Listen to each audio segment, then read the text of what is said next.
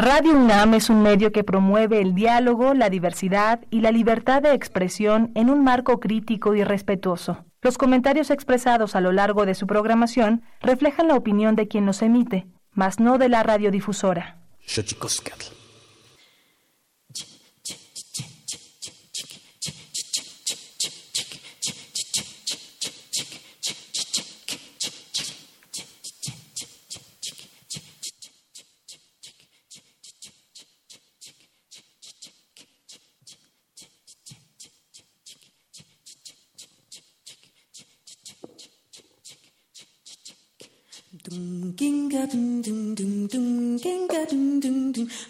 dinga ding ding ding ding dinga ding ding um ginga ding ding ding ding ginga ding ding ding um ginga ding ding ding gung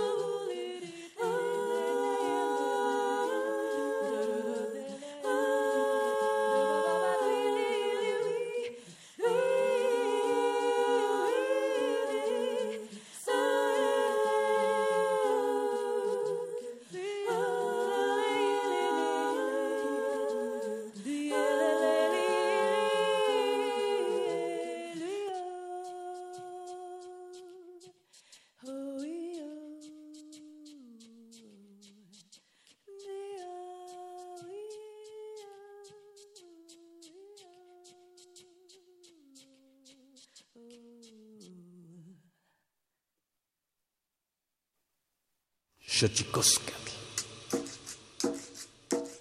El collar de flores comienza a hilarse. Es momento de ir a lo profundo. Radio UNAM presenta Xochicóscatl, collar de flores, con Mardonio Carballo. Hacemos revista del México profundo.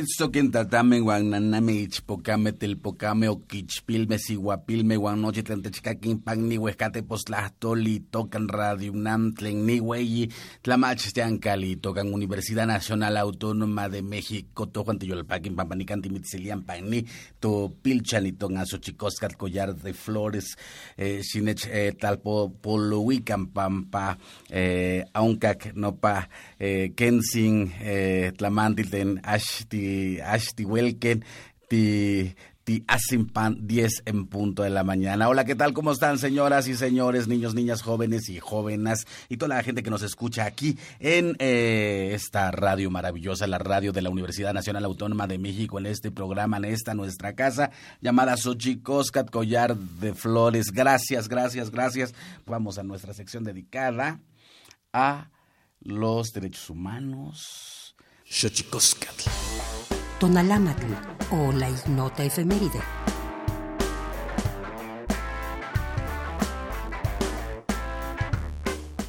de agosto de 1984. China y Gran Bretaña llegan a un acuerdo para la descolonización de Hong Kong, que era un colosal centro financiero. Se concretó en 1997. 3 de agosto de 1868, el gobierno de la provincia de Buenos Aires sustituye la pena capital por la de presidio con un máximo de 20 años de privación de libertad. 4 de agosto de 1983, se publica la reforma constitucional al artículo cuarto para incluir en la Constitución el derecho a la protección de la salud. 5 de agosto de 1789. En Francia, la Asamblea Constituyente abolió el régimen feudal con la supresión de los privilegios fiscales, diezmos y derechos señoriales. 6 de agosto de 1945. Estados Unidos lanza su primera bomba atómica sobre la ciudad de Hiroshima, Japón, donde mueren 140.000 personas. 7 de agosto de 1904, nace Ralph Bunche, politólogo y diplomático estadounidense, reconocido con el Premio Nobel por su mediación para el amisticio entre judíos y árabes. 8 de agosto de 1883, en San Miguel Anenecuilco, nace Emiliano Zapata, quien será uno de los principales líderes de la Revolución Mexicana.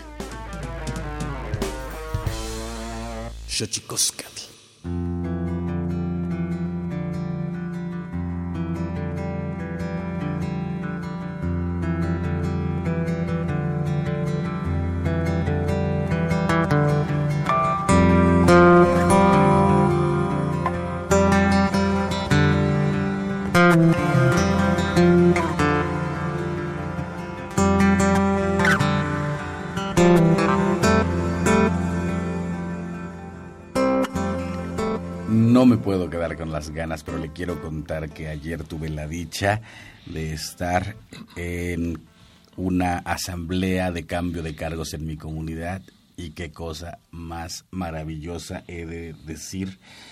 El símbolo de mandar obedeciendo está en los pueblos de una manera impresionante. Eh, básicamente el cargo deviene de una responsabilidad importante en la cual ya ah, los mayores han asumido y que lo han hecho tan bien que la gente les da más cargos. Eso obviamente sin ningún tipo de emolumento, ningún tipo de pago, sino el servicio a la comunidad.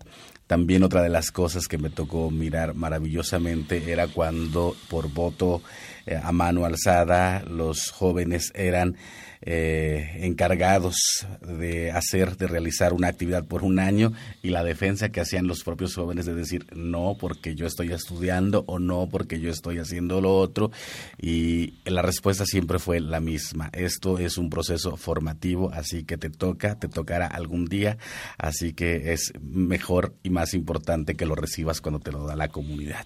Sin duda, un, un, espacio eh, que, que rompe la dinámica en la cual eh, estamos eh, sumergidos cotidianamente, donde el cargo, los encargos políticos tienen que ver más bien con la posibilidad, mucha gente eh, lo, ve como un, más bien un bien familiar, un asunto económico eh, que puede eh, dar un cauce distinto a las economías familiares y a las arcas familiares. Una cosa brutalmente bella la que me tocó ver ayer en mi comunidad y sin duda, sin duda, orgulloso testigo de esto y que es cuando todo el mundo dice que la que un poco el, tejido social está roto, yo creo que habría que voltear a las comunidades para ver si ese tejido está roto. Yo pienso que no.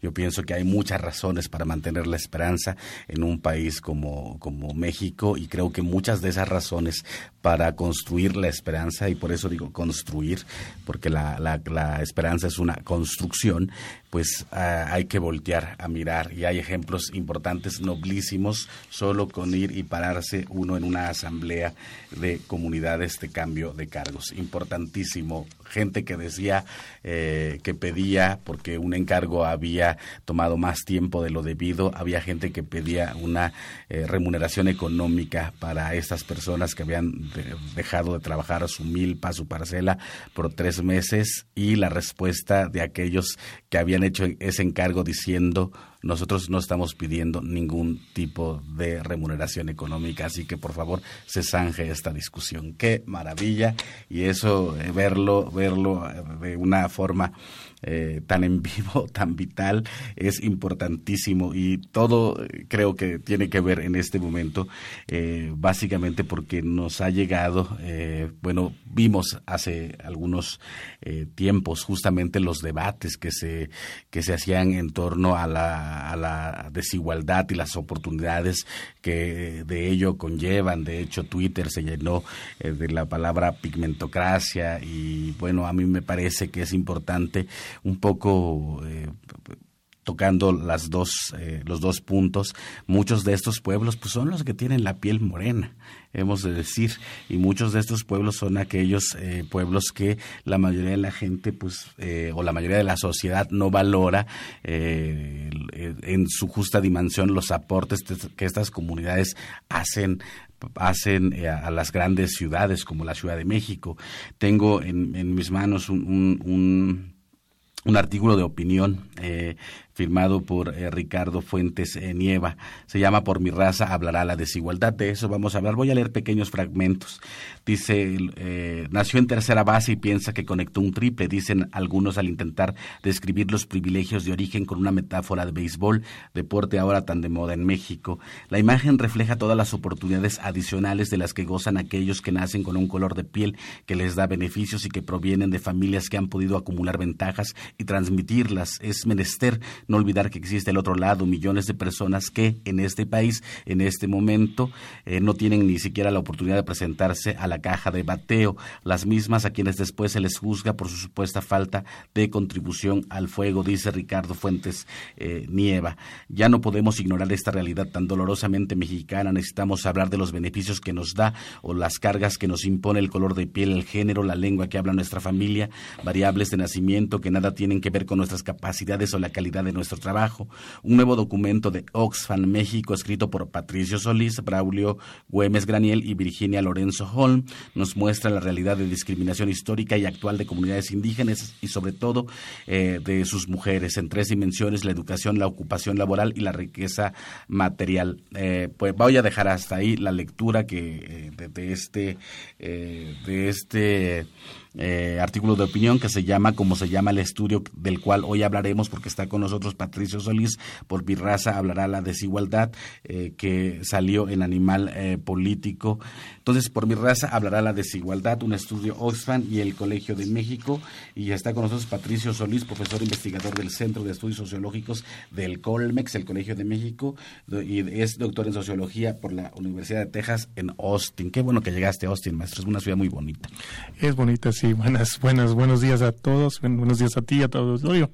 Muchas gracias por invitarme acá a hablar sobre justamente un tema que lo decías fuera del aire antes, un tema que nos cuesta mucho trabajo hablar un tema que tiene que ver con el racismo, con la discriminación étnico y racial persistente en México, sobre el cual eh, eh, eh, logramos, a partir de este estudio junto con Oxfam, darle cierta visibilidad, aunque sea por un momento, y que ganara espacio, sobre todo particularmente en redes sociales y en medios. Y sobre este tema creo que es importante ponerlo sobre la mesa y hablar, y ese era justo el objetivo del estudio. ¿Por qué es tan complejo hablar del tema, Patricio? Porque digo, a mí, digo, me queda claro, me queda claro como indígena náhuatl que llegó a los 14 años a la Ciudad de México intentando estudiar eh, para darse cuenta rápidamente que no podía estudiar porque eh, tenía deficiencias en, el idioma, porque tenía no tenía dinero, porque etcétera, etcétera. Para mí es muy claro, ¿no? Es muy claro que hay una hay una eh, diferencia, pues, en las oportunidades que hay, pero yo las veces que lo he comentado con otras personas, mucha gente incluso me habla de la discriminación este en contrario no yo, he sido discriminado por ser este blanco no entonces eh, en proporciones no me parece que no podría medirse una con otra porque bueno básicamente las estadísticas lo dicen, el INEGI también lo acaba de decir hace no mucho que el color de piel influye en el trabajo que uno va a realizar y los emolumentos que uno ganará en relación a eso y eso lo determina el color de piel. Sí, mira, cuesta trabajo porque eh, eh, mm, eh básicamente por el éxito de la ideología del mestizaje.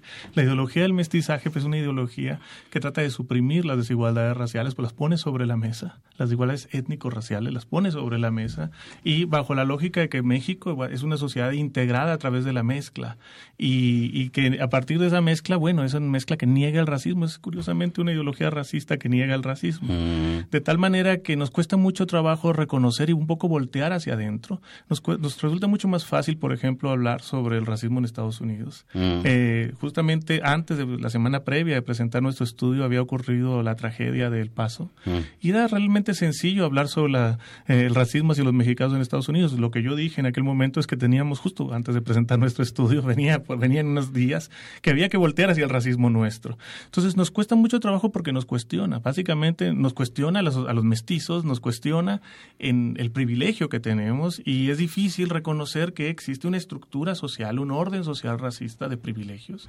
eh, eh, en el cual eh, pues nos beneficia. Entonces yo creo que ese es el, tema central. por eso aparecen estos temas como la discriminación, la discriminación inversa, que no tiene ningún sentido, o el racismo inverso, que no tiene ningún sentido, porque como lo has señalado tú, la estructura de poder está construida de, en el otro sentido. Y no hay discriminación ni racismo que contravenga una estructura de poder. ¿Sí? Entonces, esa es la razón principal. Y eh, una, una de las eh, situaciones que también eh, engloba un poco el estudio, también es el asunto de género. estamos también con está con nosotros ahora para platicar también de su música, Ingrid Boyan, pero también, bueno, ser mujer, cantante de jazz en un país como México, a ver, ¿cómo la tienes tú? Pues sí, ha sido difícil, pero es como, como dice él, es toda una tradición.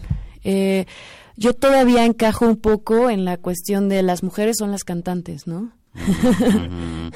Pero por otro lado, sí hay una hay un movimiento muy importante que se está dando últimamente de mujeres instrumentistas eh, que están abriendo brecha eh, con mucho con sí con muchísimo trabajo porque se da, se da mucho... Perdón, voy a, voy a programar la interrupción, porque claro, el músico es hombre y la cantante es mujer, ¿no? Exactamente. Para la gente que nos está buscando, que, escuchó el inicio, eh, la ejecución de la música eh, la, la, hace ella eh, totalmente en vivo. sí. Un poco para ir por hacia donde va, vas. Sí, sí, sí. O sea, como que te digo que todavía como que podría entrar en, el, en la idea esta extraña de que las mujeres son las cantantes. Eh, pero hay una brecha que se está abriendo con mucho trabajo porque eh, en el jazz se cree que las mujeres no tienen tanta energía para tocar un instrumento, como el saxofón, por ejemplo, o el contrabajo, o que no tienen el sonido adecuado para tocar la guitarra. Yo me he topado con mucha gente que dice así como, ah, sí toca bien, pero se nota que es mujer, ¿no? Y es así como, mm, Pero, o sea, ¿en qué, ¿en qué aspecto podrías notarlo, no? Es, es un piano. Claro, claro. Bueno. o sea, ver aporrear las teclas como lo hace Liliana Felipe o como lo hace lo hacía Nina Simón, creo que un poco... Sí, sí no, no, o sea, eh, y sería muy extraño como... Eh, más bien sería muy interesante hacer una, un, un experimento de que solo escuchen la música y entonces ahí digan, ¿es hombre o es mujer? ¿no? y entonces que se topen con una realidad que no conocen todavía.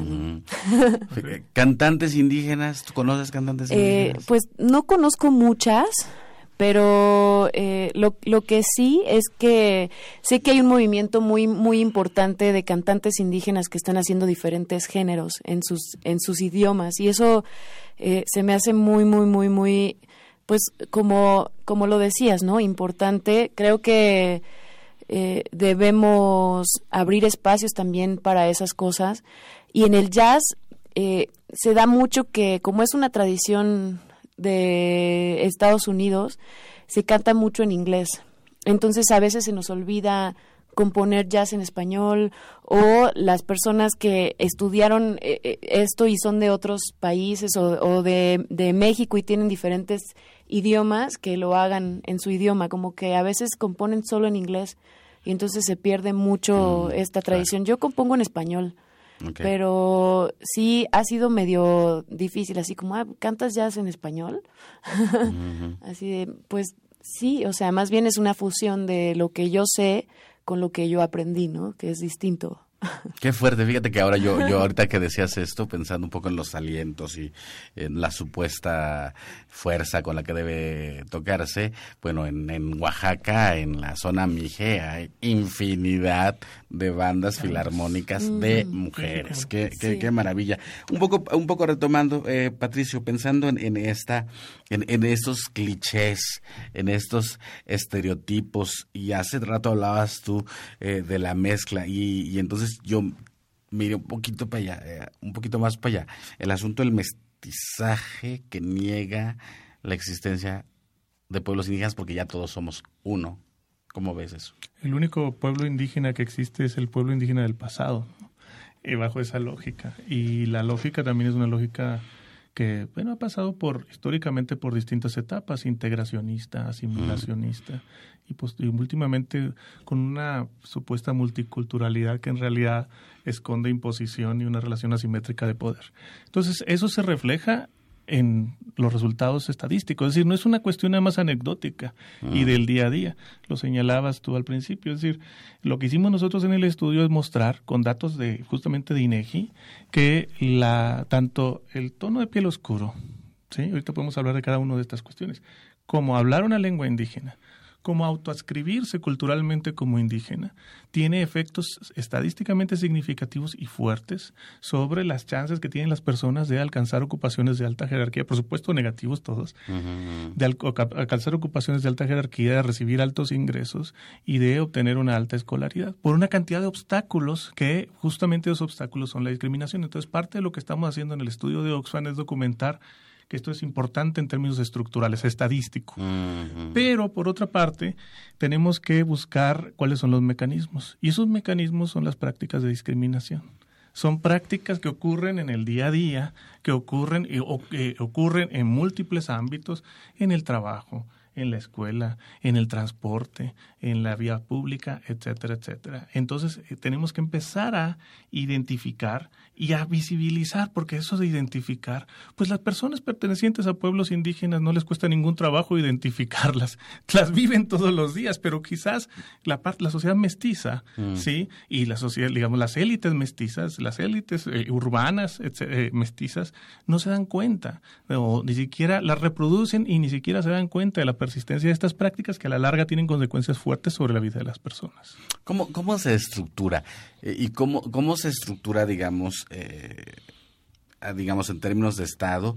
¿Y cómo, y cómo se... Sí, o sea, ¿cómo es la estructuración? Porque, eh, porque, ¿por qué si eres moreno eh, te cuesta más trabajo acceder a estudios universitarios.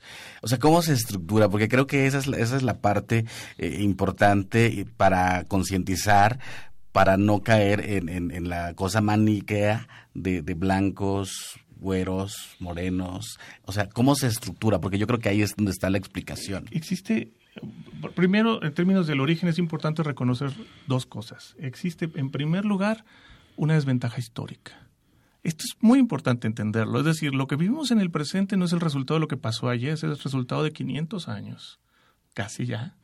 500 mm. años se están cumpliendo de un régimen que se inauguró de opresión, despojo, maltrato, despojo territorial, despojo de recursos, explotación, ¿sí? Que se expresa en qué? En una sencilla eh, cuestión que señalamos en el informe.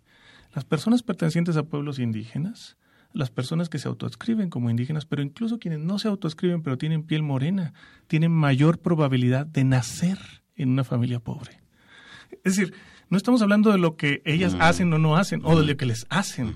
Estamos hablando de una desventaja de origen. Ese es el efecto acumulativo histórico. Y la segunda parte que, que digamos que refuerza esta desigualdad son las prácticas de discriminación a las que me refería. Además de eso, siguen eh, viviendo discriminación en múltiples ámbitos. Entonces, eh, y para contestar directamente tu pregunta, lo que nosotros vemos es que el efecto, los efectos son fuertes tanto a la, asociados a la pertenencia indígena, tanto medida como hablar lengua indígena, que son los datos que tenemos, o como autoscribirse culturalmente. Pero aquí viene el tema del tono de piel. El tono de piel trasciende, la discriminación por tono de piel trasciende la pertenencia indígena y se extiende al conjunto de la sociedad mexicana. Y no es en balde que por eso, cuando se empezó a hablar de este, de este término que a mí no me gusta mucho, que es pigmentocracia. No me gusta mucho por razones académicas, pero fue, es útil para poner justamente sobre la mesa que el tema del racismo y la discriminación está presente en el conjunto de la sociedad mexicana. No es nada más contra las personas pertenecientes a pueblos indígenas. Es de personas, hacia personas morenas, no indígenas, también se les discrimina. Se les discrimina en las ciudades, se les discrimina en el acceso a lugares, a tiendas, restaurantes, etc. Yo tengo varios amigos morenos que tienen altos grados de estudios, altos grados académicos y altos ingresos. Y también ellos cuentan historias por supuesto, está presente ahí y por eso es tan doloroso y difícil de hablar de esa otra parte. Porque lo indígena aparece como desde, desde la Ciudad de México, desde la colonia del Valle Radio UNAM, aparece como algo muy lejano, que está allá afuera, que no nos compete, pero cuando lo extendemos el tema del tono de piel nos involucra a todos los que estamos acá. Vamos entonces hablando de pueblos y lenguas indígenas. Vamos a nuestro nuestra sección que devela los secretos de los idiomas, porque los idiomas tienen sus secretos. Cuepa del Instituto Nacional de Lenguas Indígenas. El Instituto Nacional de Lenguas Indígenas presenta Cuepa o la palabra de la semana.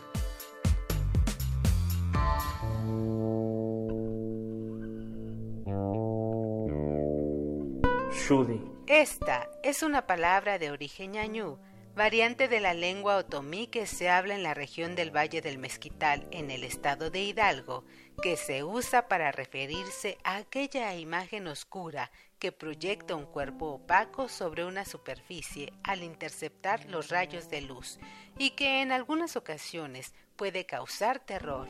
Nos referimos a la sombra. El vocablo Shudi es un sustantivo que proviene de la agrupación lingüística otomí, la cual forma parte de la familia lingüística otomangue, la más grande y diversificada de México.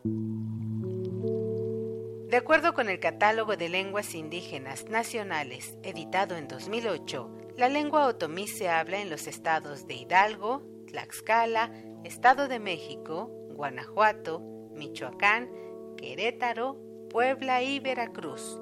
Tiene nueve variantes lingüísticas y cuenta con 307.928 hablantes mayores de tres años.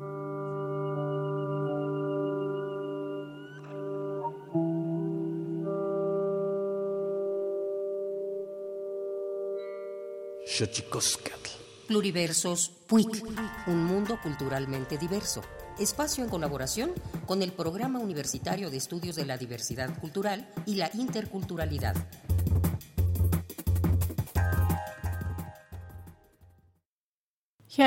Ruby Huerta, ka pues e manechere o en Michoacán.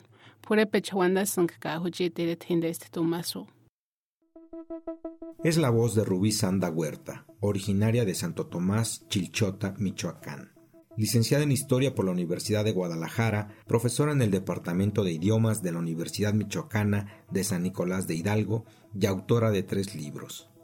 La poeta purépecha en años recientes se ha convertido en una activista por la revitalización de su lengua desde las letras y la academia.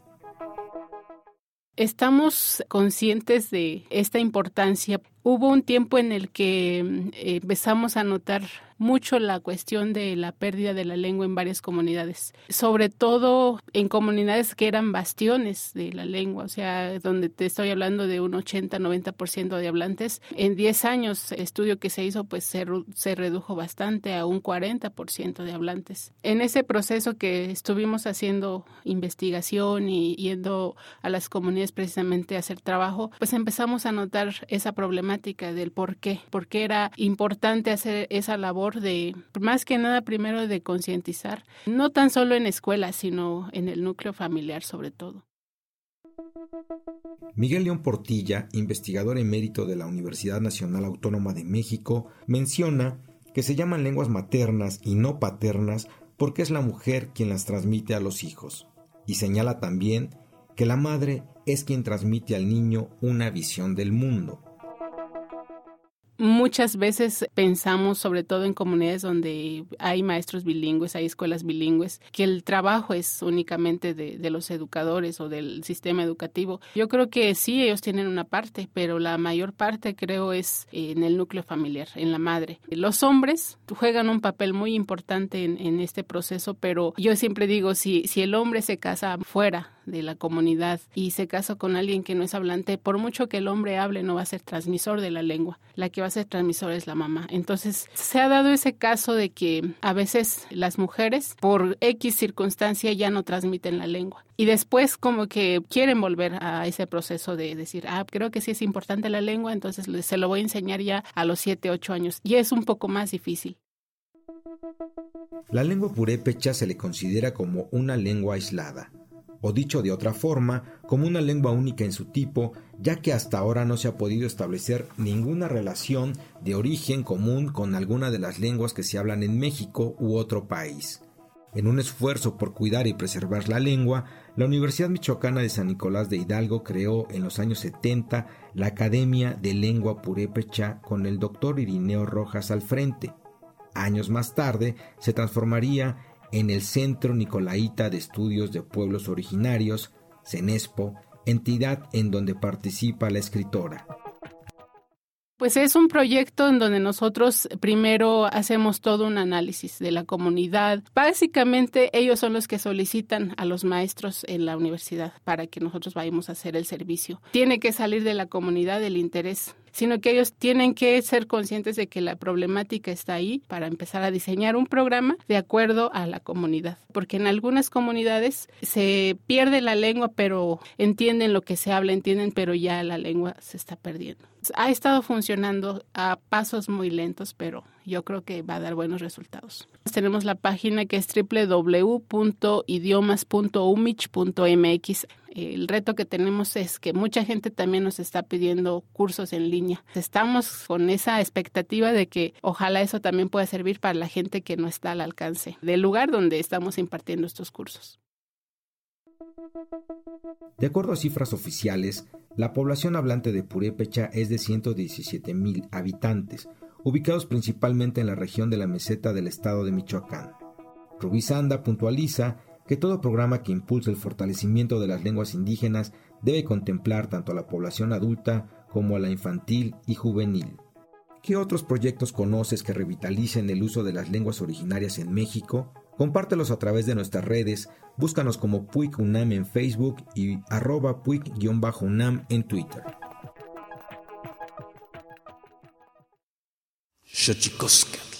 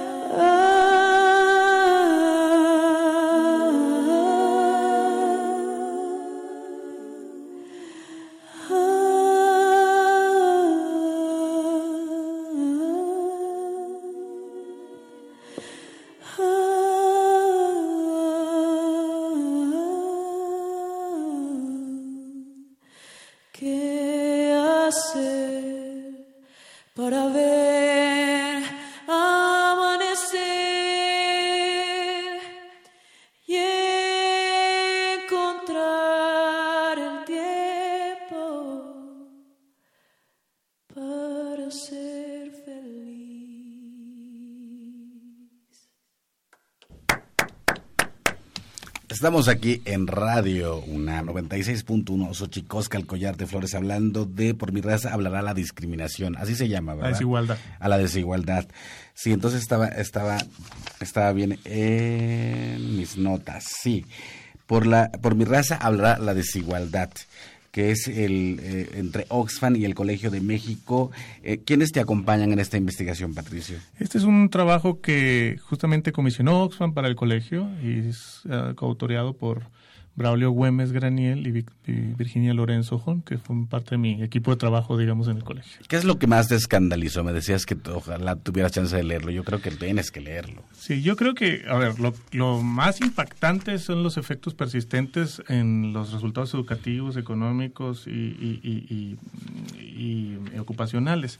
Pero cuando uno se pone a escarbar y pones a analizar testimonios, esto es parte de una investigación que acompaña a la de Oxfam, pero que estamos desarrollando todavía, encuentra la forma en que el racismo se, digamos, es, es introyectado en la población y está presente. Por ejemplo, uno de los testimonios que más nos llama la atención es que en la familia está presente, y está presente porque genera también divisiones adentro de la familia y preferencias asociadas al tono de piel. Por ejemplo, este testimonio que sacamos en un grupo de enfoque en la Ciudad de México, un hombre que dice, la verdad, le soy honesto y eso mi abuelo me lo dijo.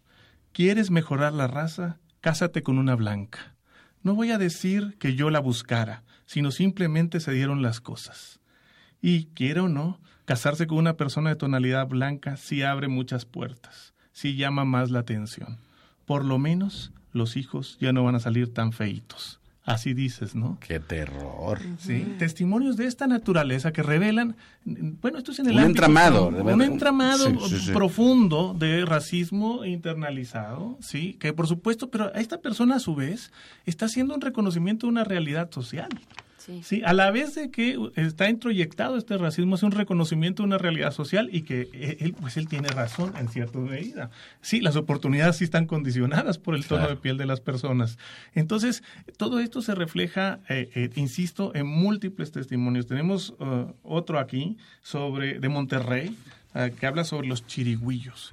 Los chirigüillos así se les habla, se les llama en Monterrey a las personas, a los migrantes de piel morena que tienen un origen regional diferente, pueden ser indígenas, pero este testimonio es una persona que habla eh, de, chirigüi- de, de- un encuentro con unas chirigüillas en el metro. Dice, es que una vez iba en el metro, hace como dos meses, y haz de cuenta que volteo y me les quedo viendo. Eran tres chirigüillas, pero me les quedo viendo el comportamiento, no con morbo, no con nada, sino lo que son las muchachas. Y volteaban y creían que me, les quedaba, me le quedaba viendo a una, pero empezaban a hablar dialecto. Porque en el metro sí les vale, sí te hablan dialecto. Y ellas creen, creen que es como si hablaran inglés, ¿verdad? Yo sí les he dicho algo así de que, Pues oye, qué fashion. Pero así de que cállate, habla español. Es lo que me molesta. Yo sí les he dicho de que volteo y así de que habla español, habla lo normal. ¿Sí? Es un testimonio directo en donde la discriminación lingüística aparece en un espacio público, pero la discriminación lingüística se reproduce en múltiples ámbitos, Claro, en la escuela, en el trabajo, en la vía pública y tiene efectos ba- bastante perniciosos en la vida de las Fíjate, y personas. al final dirías espa- español, ¿de dónde? ¿Castellano ¿Cuál de dónde? ¿De Monterrey, por ejemplo, o de dónde? Para, para poner como en la justa dimensión el uso de, los idiomas y las lenguas, ¿no? Para la gente que nos está escuchando aquí, cabe aclarar, como siempre, que toda lengua, todo idioma tiene sus variantes dialectales. Toda lengua tiene sus dialectos, créalo o no. Eh, la palabra dialecto es un error eh, eh, lingüístico disemi- diseminado para hablar y, y dotar de minusvalía a las lenguas indígenas, pero cualquier idioma tiene, tiene sus dialectos. ¿Dónde podemos localizar este, este documento? Por mi raza hablará la desigualdad, Patricio. El documento se puede bajar de la página de Oxfam, oxfammexico.org y también de la página de nuestro proyecto sobre discriminación étnico-racial es discriminación.colmex.mx y ahí en la página nuestra también van a encontrar otros recursos, van a encontrar este trabajo sobre testimonios de discriminación, ahí lo tenemos, que es distinto al de Oxfam, pero ahí lo tenemos y se complementa muy bien. Y otros tantos recursos que tenemos, entonces los invito a que visiten también discriminación.colmex.mx. Eh, Ingrid Boyan, aquí veo que has estado participando en producciones con, con nuestra querida Eugenia León, que ya hay que invitar a Eugenia, que ya nos diga que sí. Este, Julieta Venegas, Mago Herrera, Lila Downs, Aaron Cruz, Geo Meneses, Mar Anderuz y otros. ¿Cómo, cómo podemos localizarte, Ingrid? Pues me encuentran en todas las redes sociales como Ingrid Boyan, que se escribe Beaugean. Beaugean, Ingrid Beaugean. Y bueno, este, pues es una maravilla tenerlos aquí con nosotros en este Xochicosca, el collar de flores. Estamos ya, bien- ya bien poquitos de tiempo, ¿va? Estamos súper cortitos de tiempo. Pero, pues una última reflexión, mi querido Patricio. Bueno, uno, hay que hablar sobre discriminación y racismo.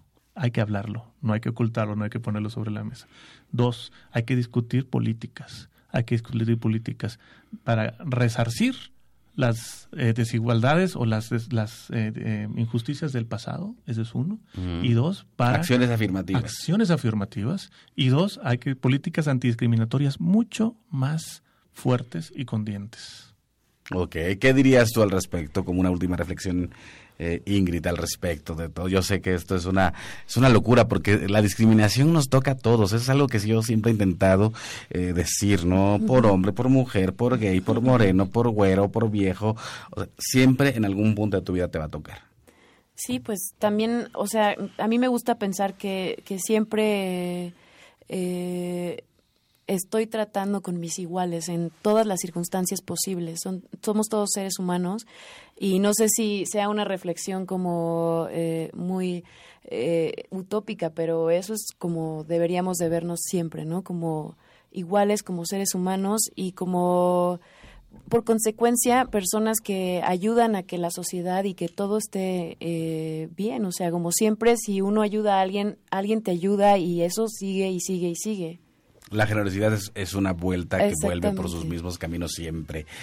Ingrid, tu programa de radio, ¿cuándo y a qué hora? Es los miércoles de 8 a 9 y media de la noche, se llama Ellas, es el lado femenino del jazz y es en Horizonte 107.9 de FM o www.imer.mx diagonal Horizonte. Radio Pública, así que Ingrid, si pasas a tu posición de cantante, de músico, vamos a despedirnos. Patricio, ¿con qué te despides? Pues un gusto, un saludo y ojalá podamos seguir conversando sobre estos temas. Pues seguiremos hablando de esos temas porque es importantísimo. Nadie se puede curar de una enfermedad que no está dispuesto a admitir. Más libros al rostro, o lo que es lo mismo, más Amoch, menos Face. Espacio en colaboración con el Instituto Nacional de Antropología e Historia.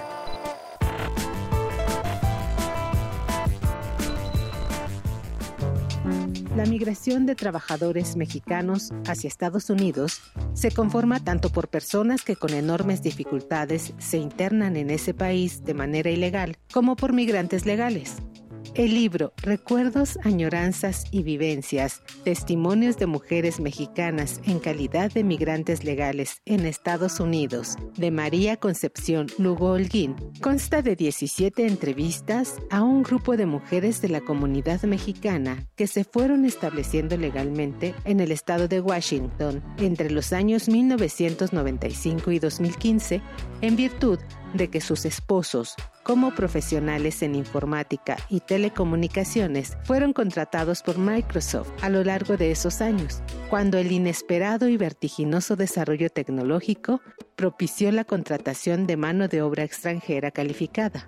En las entrevistas, las mujeres dan cuenta de lo que significó para ellas dicha contratación, así como de los cambios que tuvieron sus vidas a raíz de la noticia. Hablan principalmente de los problemas de adaptación que han tenido que afrontar en su nueva vida en el extranjero.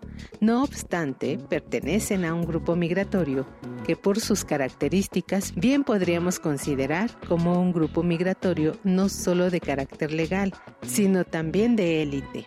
Te invitamos a conocer a estas mujeres a través del libro Recuerdos, Añoranzas y Vivencias, testimonios de mujeres mexicanas en calidad de migrantes legales en Estados Unidos, de María Concepción Lugo Holguín, a la venta en formato impreso en la página difusión.ina.gov.mx.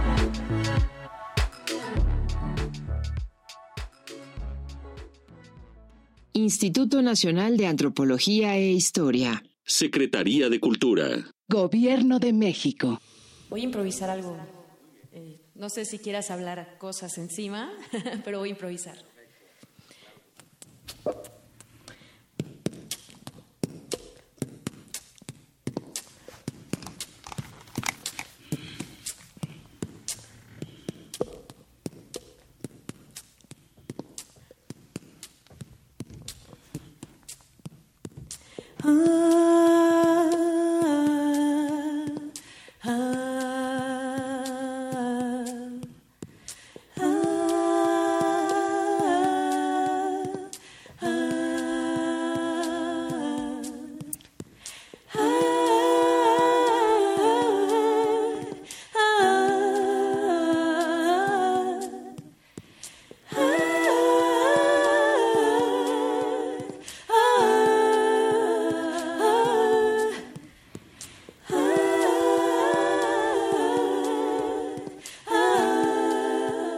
Me encantan los músicos. Su mundo es oro mezclado con sangre, ventana y límite de un tiempo que se repetirá perpetuamente. De ahí nacerá el rito otra vez hasta hacernos inmortales. Hablar de racismo, hablar de discriminación, con música, con pasión, con argumentos, siempre será algo importantísimo para nosotros. México necesita hablar de sus dolores, de lo que le duele al otro, porque no a todos nos duele lo mismo y sin embargo somos el mismo cuerpo. Así que no nos queda más que acudir al diálogo, esa construcción, ese puente cotidiano que une a las islas en que nos hemos convertido que viva la música, que vivan los músicos. Gracias a todos, a todos los que hacen posible este trabajo aquí en Xochicóscar, Collar de Flores, a toda nuestra producción, a nuestros invitados. A Alejandra Gómez, Héctor Castañeda, Aldo Herrera, Leslie Ortiz, Emanuel Silva, Inti y Frida Barco. Y aprovechando la metáfora de tu apellido, en este barco vamos todos. Que viva la música. Tlaxcamatimiac, timomelaguampanchi, cuelli tonati, xixcahuama, pone motlahtol.